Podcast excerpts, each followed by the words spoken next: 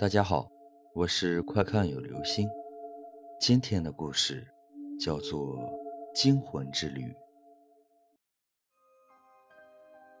一辆发往山上的旅游大巴车上，即将出发的游客们叽叽喳喳，流露出旅行途中特有的好奇和兴奋。司机看了一眼时间，旋即按了一下按钮，关闭了整车的车门，并发动了汽车。票务见司机已准备发车，也开始催促后排几个还在嬉戏打闹的年轻人：“坐好了，坐好了，马上就要出发了。”一个穿 T 恤的女孩恰好伸出手接住了前排同伴扔来的帽子。本打算再丢还对方的她，听到票务的催促，倒也不再玩闹，老老实实坐回了自己的椅子。刚一坐下，就发出一声尖叫。像被电击般的从自己座位上弹跳起来，往前连窜几步，指着与自己座位相连靠窗的那个位置，颤声道：“鬼鬼！”坐在位置上的老太太微微一笑，脸上的皱纹挤在一块儿。年轻人，这么跟老人说话可不大礼貌啊！快去坐好。票务也催促女孩道：“可他……”那是张阿婆，她就住这山上，常坐这班车。票务没好气地说道。女孩还有些惊魂未定，道：“可他刚才刚才还不在车上，我又没起过身，他怎么怎么坐过去的？”张阿婆指了指最后一排打开的窗户，道：“我刚才来过，你说你旁边有人，我就下车等了。”可直到开车，你这儿也没人啊！老婆子一急，就翻窗进来喽。女孩看了看那车窗，原来是手动开闭的，是自己先前忘了关了。再一看车窗大小和离地的高度，不由得钦佩起这老太太是不是练了缩骨功，而且身手这般敏捷。在票务的又一次催促下。女孩这才慢慢挪回座位坐好，刚坐下不一会儿，女孩就感到旁边的张阿婆传来一阵似有若无的恶臭。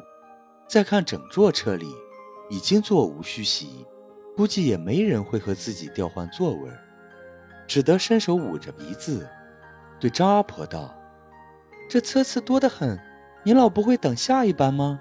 非跟我这儿挤着？”张阿婆看了眼女孩。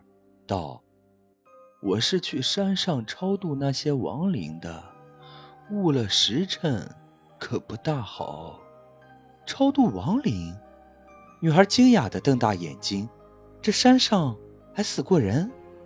张阿婆仍是笑眯眯地说道：“这世界上还有哪里没死过人呢？”女孩心道：“晦气，干脆拿出香水。”朝自己帽子里狠喷一阵，旋即拉过帽子盖住脸颊，准备先睡上一觉再说。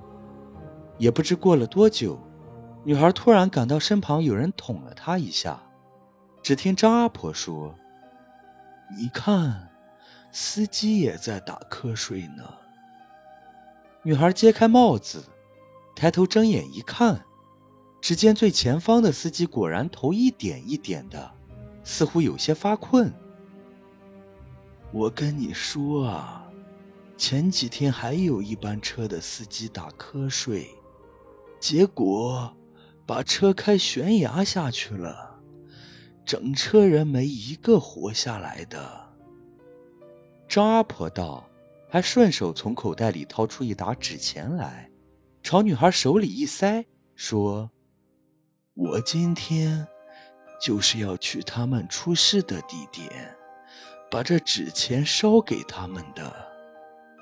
女孩忙不迭把纸钱丢还给张阿婆，神神叨叨的：“给我干嘛？”紧跟着站起身来，朝司机所在的位置大声喊道：“喂，开车的，你可不要打瞌睡啊！”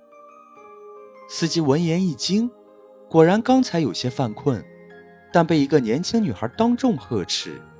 也有点恼羞成怒，头也不回的大声道：“你哪只眼睛看我打瞌睡了？我刚才明明看到了，这个老婆婆刚才也……”啊！女孩又是一阵惊声尖叫，如先前般从自己的座位上弹跳起来，往前连跑了几步，才指着空荡荡的靠窗的位置说：“那老婆婆怎么怎么又不见了？”再抬眼一看窗户，明明是关着的，精神更加崩溃，说：“鬼鬼，我就说有鬼！”票务站起身吼道：“快先坐好，前面是……”话犹未了。大巴车一个急刹，所有人都朝前猛地一倾，站着的票务和女孩更是朝前猛跌，重重的摔倒在地。等众人回过神来时，只见车已悬空停在悬崖边上，正摇摇欲坠的要往下跌。大家别动！有人喊道：“现在谁一动，整辆车都得摔下悬崖。”果然，车子现在平衡极其微弱。一点轻微的晃动，都会导致车翻下悬崖。大家不由得齐齐望向后排，那边要是再多一个人就好了。可现在谁也不敢挪动。正僵持间，远远的，只见一个佝偻的背影，正在山道上努力的朝着他们这辆车跑步过来。透过后车窗，那个人影越来越近，却是张阿婆。等等我，你们千万等等我！张阿婆一边跑近，一边大喊。女孩看着眼前这一幕，觉得似曾相识。再一看周围的人，大家面面相觑，都明白了什么似的，愣在原地。我们早就死了。女孩轻声道：“前几天，他们乘坐的这班车。”就已经出了车祸，翻下悬崖，全车无一人幸免。除了那个从一开始就被他们拒绝乘坐这班车的张阿婆，她本来就该坐在自己旁边的那个位置的。女孩黯然回想起来，就是因为自己嫌弃张阿婆又老又丑，身上还有老年人独有的味道，非要鼓动司机和票务。将老人赶下车去，老人这才不得不走路上山，却也因此避过了这一劫。所以今天，老人其实是来超度他们的。女孩苦笑，果然汽车旋即就如那天的事情重演般，再次翻下了悬崖。但很快，这车人却又已坐上了一辆新车，驶向了他们曾经的目的地。只见悬崖边，张阿婆正一边烧着纸钱和纸扎汽车，一边絮絮叨叨地说道：“今天我总算是赶上了，你们去玩个开心吧。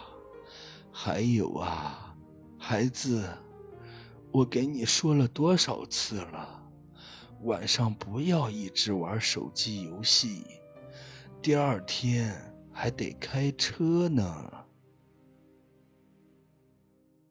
好了，这就是今天的故事，《惊魂之旅》。